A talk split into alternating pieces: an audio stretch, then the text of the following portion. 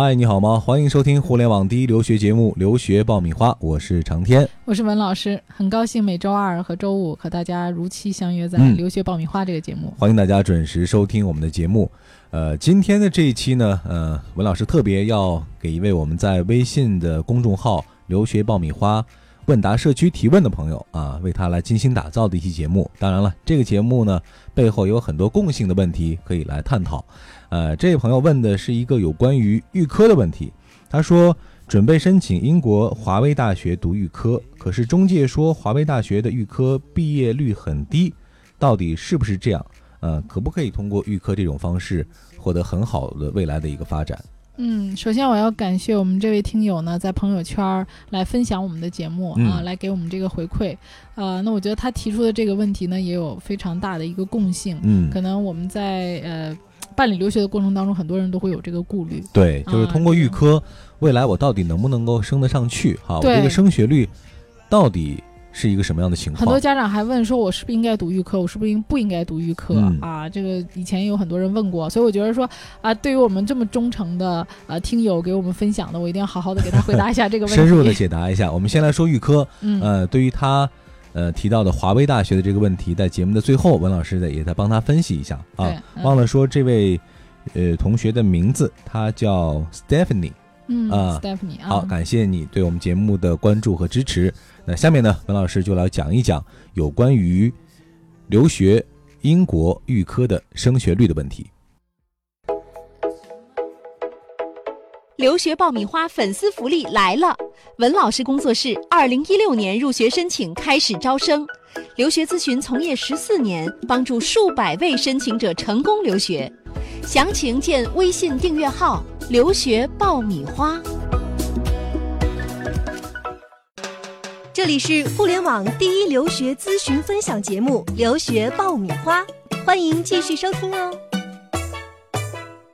好的，欢迎继续收听留学爆米花，获取留学资讯，免费留学咨询。欢迎大家关注我们的微信订阅号“留学爆米花嗯嗯那常天你看到这个国外的每个学校呢，其实它都会有不同的这个啊升学率”。。嗯啊，那么每年的这个升学率也会不一样。那我们看到这个前几年呢，基本上是百分之十到百分之十五。嗯那么这几年呢，它有一个提升，可能会在百分之三十左右。那么这几年因为出去的学生越来越多了，水平也参差不齐，有些学校的这种呃升学率可能。不不能升学本校的可能达到百分之五十，那呃，我觉得今天也想跟你聊一聊啊，就是为什么有这么多人升不上去？对，其实这个形势还是蛮严峻的哈。嗯，其实我们讲读预科，大家觉得说是一个比较便捷或者说快捷的一种方式啊，嗯嗯但是呢，确实还是有一定的风险的，就是你最后能不能够通过预科升到更高一级的这个学校和学习当中。对，嗯。很多人觉得说我上了这个大学的预科，我就一劳永逸了。对，应该嗯 就像国内这样，百分之八九十应该是稳拿的。啊，对对，其实这个个国外的预科也不是说都是升学率很高的，嗯，嗯，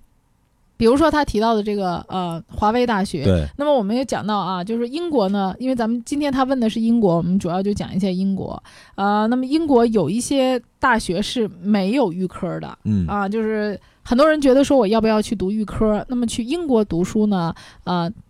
由于学制上的差别，所以我们基本上都要读一年的预科，再加上三年的本科，这样总共也是四年的时间。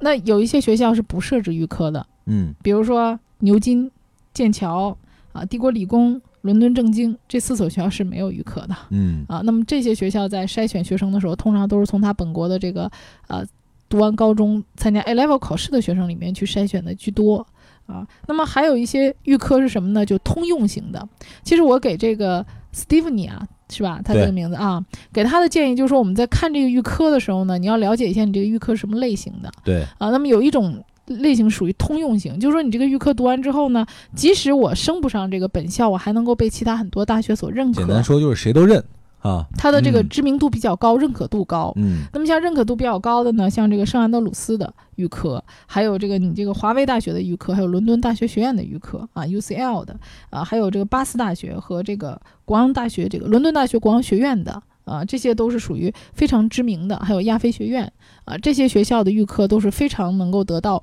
很多学校的认可的，而且这些学校的预科基本都是本校自己开设的。嗯啊，所以这些学校本校自己开设，它的师资力量、授课老师都是本校的，啊，所以它的质量上各方面都很高。啊。那么呃，学生在你可以看一下华威大学的这个升学率啊，尽管它的升学率其实本校并不高，可能都不到百分之三十，嗯，但是。不升读本校的学生，其实你看升读前十几的大学的学生也还是比比皆是，可能性还是很大的。对，就是你嗯不升读华为前十的这种，那我升读前十五或者前二十的呢，那也还是很多呀，它的认可度也很高。那么还有一些学校呢是定向委托的啊，就外包就是说我给别人了啊，对，而且他是本校就认可本校的，其他嗯学校的认可度比较低。啊，那么这一类的预科呢，你就要谨慎选择。嗯，啊，就是如果你升不上本校，你再去选别的学校，可能你的余地也很小。对。其实我觉得这一类的预科你是要谨慎选择。但是这一类预科是不是相应的难度会小一些呢？呃也不小，也不小。嗯，比如说这个约克大学，它的预科就是自己的这个约克学院搞的这么一个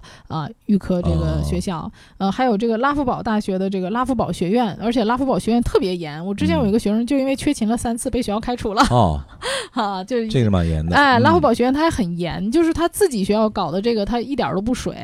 啊。但是你说你从这个学院你出来之后，其他的学校它的认可度，因为它只是一个呃学院。呃，联合的，所以它的嗯认可度上来讲，相对会差一些。这个也是学校与这些大学之间的这种协议对，啊，和它的课程的难度，还有这个像呃爱丁堡大学，它下面呢也是跟一个这个呃史蒂文森 College 合办的一个呃学校，也不是他自己本校开的。而且像爱丁堡这样的学校呢，本身它是在苏格兰地区，因为跟大家提一下，苏格兰地区的本科是四年啊，所以你整体来讲呢，你读的时间就要比较长嗯啊，所以建议大家呢，就是尽可能去选择这个一年加三年本科的学校，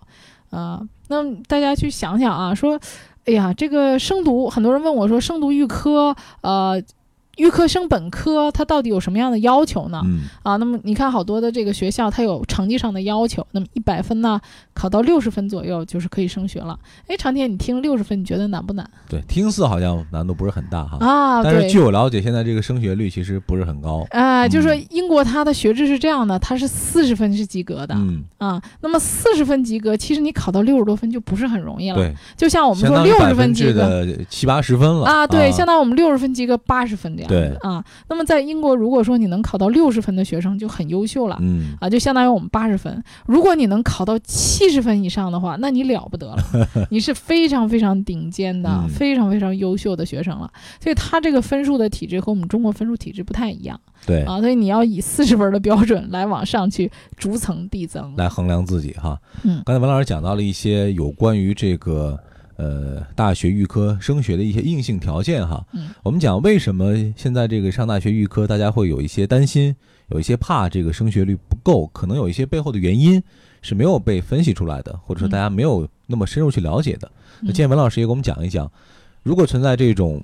大学的这种预科嗯升学率不够，或者说没有能够顺利升学，嗯，可能存在哪些问题？我们的学生应该是在就读预科的时候就就要尽量去避免的，对，或者我们提嗯前要在选择预科的时候要考虑好。考虑好。嗯我我看到很多的孩子去英国，因为英国的这个留学费用确实是价格不菲啊。对，大多数的出去的孩子呢，经济条件都不错。那这些孩子呢，也没有吃过什么苦啊，在家里都没干过什么活儿、嗯啊。那出去以后呢，确实这个预科的入学相对比较宽松。对我们讲啊，就语言的要求呢也相对宽松。那么可能我们国内的一些成绩单，有些地方也很水啊，有水分在里面的。实际上你没有这么高的水平，你开的你的成绩也很高，那么就导致你进入到一个可能高于你水平线的一个学有点。宽进的这个意思。对啊对对对嗯那你进去之后呢，你会发现阅读量非常大，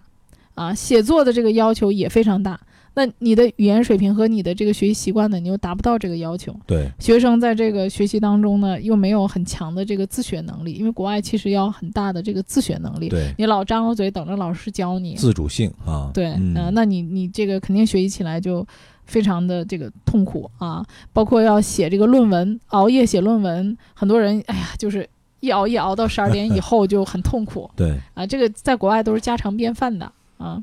那还有一个很大的问题就是学习方法不对。我觉得这个学生啊，学习好与不好其实没有什么差别，大家智商都差不多，嗯但是确实有一个学习方法的问题。那在国外呢，其实这个学习方法特别简单，就是你要做好预习。提前把老师讲的东西你先预习一下。先脑子里过一遍。对，啊可以在嗯网上啊看很多的这个老师的教程啊，包括资料，老师都会给你的。嗯那你做好预习之后呢，上课的时候你要积极的发言。那国内的有一个问题就是哎 不好意思发言，对，张不开嘴。这个害羞啊，怕丢人。那你这种心理的话呢，你在这个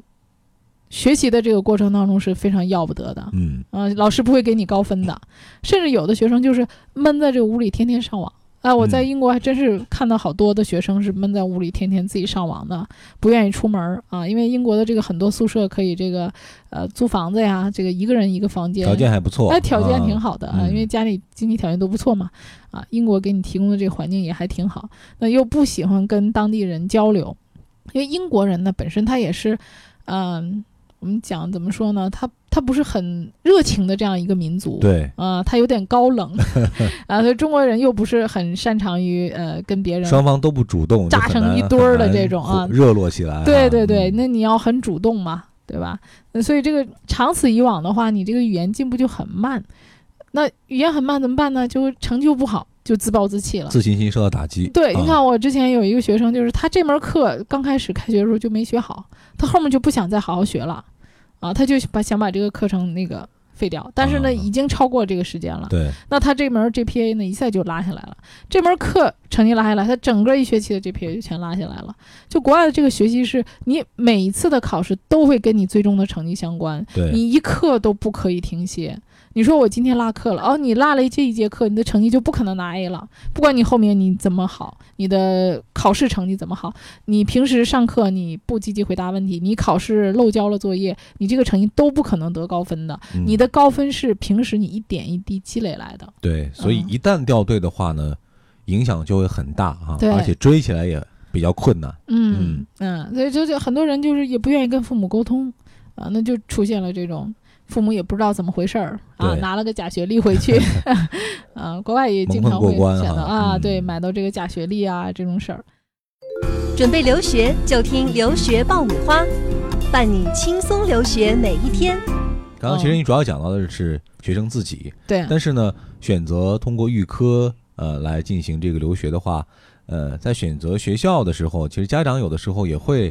拿一些错的主意啊，或者说他们的想法可能会让这个事情走到不好的一个方向去。对家长比较虚荣，我觉得这是一个很要不得的问题。就是家长经常会觉得说，哎，我说句是面子要好听啊，嗯，啊，这个学校排名有多高啊？呃，他一直觉得说我在我这个孩子在国内的时候可能学习不太好啊，但是我出去要给他一个高起点对，啊，我要一下子把他拉到一个很高的层次去，他跟这些学习好的学生在一起，我的学习成绩就一定能好。关键考虑到这个高高起点背后未来就业啊，或者嗯说后续啊，可能起点高啊，机会会更大。啊，对，他是这么，想。但是国外这个学习呢，比如说他对这个自学能力就会要求很高，越好的嗯学校其实他要求你的自学能力对，和你的自控能力要更好。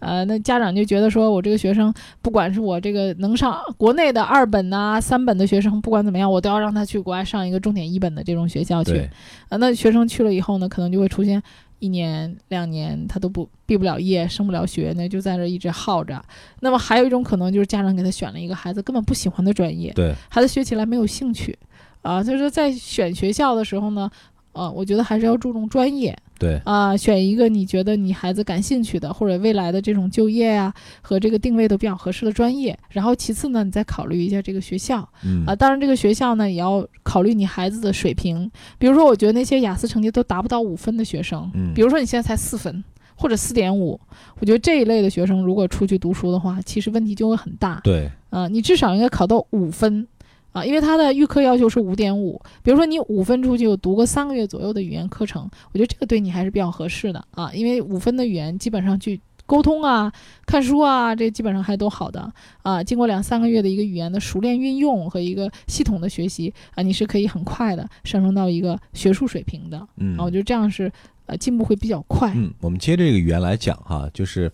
呃，很多家长和学生之所以选择预科，还是因为他的，呃，初始阶段的要求和条件可能相对不太高、啊，嗯觉得迈入这个门槛儿比较的容易哈，对比直接上这个，呃本科要容易一些。嗯但是呢，恰恰忽视了你迈过这一步之后，后续孩子是不是有持续的去学习，持续的去提高自己的能力，这一点嗯可能没有估计的那么充分，甚至忽视掉。那文老师刚刚除了这个英语成绩之外，您觉得还有哪类孩子是不太适合去读预科来这个升本科，通过这种方式去留学的？这个预科呢，我觉得一方面是因为学制的原因，就是说像英国是因为学制嘛，嗯。啊、那么还有一些像美国呢这些国家啊、它本身不设置这个预科，嗯。那有一些学校是单独列出来这样一个预科，呃，当然这些有预科，比如说现在有加州伯克利的预科啊，还有加州欧文的这些预科呀、啊，它这些其实是为了那些还跟啊、本科差一点点的，嗯。差距不是特别大的学生，或者没来得及考试的这些学生准备的。那我觉得说，如果你自己觉得有足够的实力，嗯达到他最后升学的要求，啊，然后你可以去读这些课程，否则的话，你可能就要白白浪费这一年的时间了。嗯嗯，那家长呢，在跟孩子这个沟通当中，也是呃，要多听孩子的这个呃想法。比如说他在国外在读预科期间，发现这个专业他不喜欢，那要及时调整啊，因为他课是选的嘛。嗯啊，你是选你喜欢的课，然后如果说你发现这个课程你不合适，比如我在读语言期间，我觉得我不想学理工科，我想学商科啊，那么你就及时得给他调整还是有，选择的可能性的哈。嗯，可以去调整的。对，像我呃今天啊、跟一个家长打电话啊呃他在聊他孩子想啊、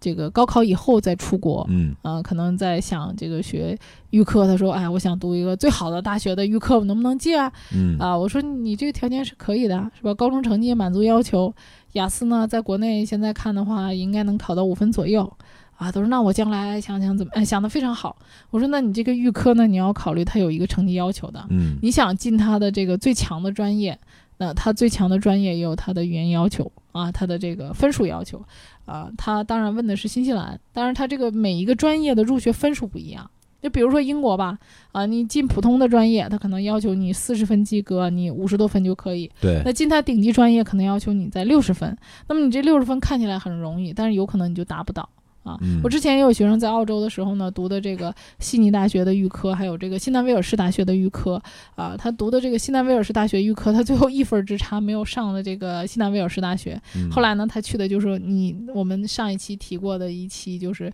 叫卧龙岗大学啊卧龙岗嗯但是去了这大学，他也觉得非常好啊。就他在国外读完之后，他的预科成绩出来，他根据他的预科成绩选择一所适合他的学校的时候呢，学生其实不会有什么太大的抱怨，因为嗯他觉确实觉得是自己的水平算是一个二次。调整的一个过程哈。对对对对对，嗯他其实是跟他更匹配了。对所以，即使说读完预科之后调整到一个别的学校，家长也不要对孩子有什么啊太大的给他一个太大压力，因为嗯那个确实是他的水平就在这儿，那个时候更适合他。对，所以我们今天节目看似是在讲这个关于预科的升学率的问题哈，嗯但背后呢，其实是大家怎么去更好、更全面的去了解预科的这种学制啊，包括怎么样帮助学生，呃，找到更加合适的、匹配度更高的这种学校和专业啊。那也希望呢，通过我们这一期节目的讲解，大家对于这个大学预科制度啊，能够了解的更加全面啊。同时呢，在选择预科的时候呢，充分的考虑刚刚文老师讲到的孩子的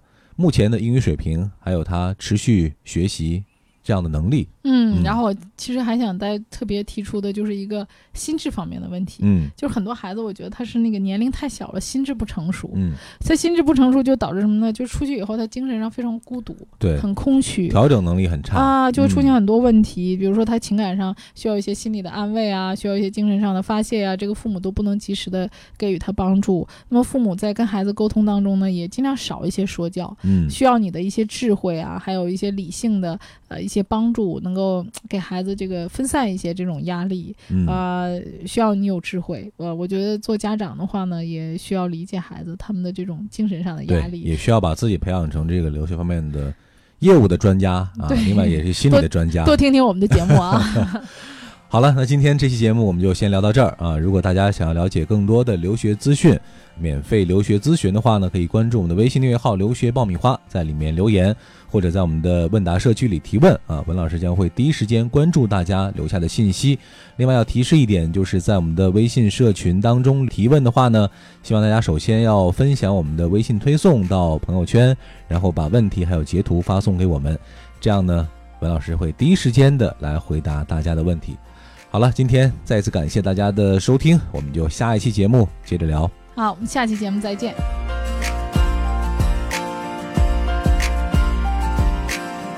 From up above I heard the angels sing to me these words. And sometimes in your eyes I see the beauty in the world.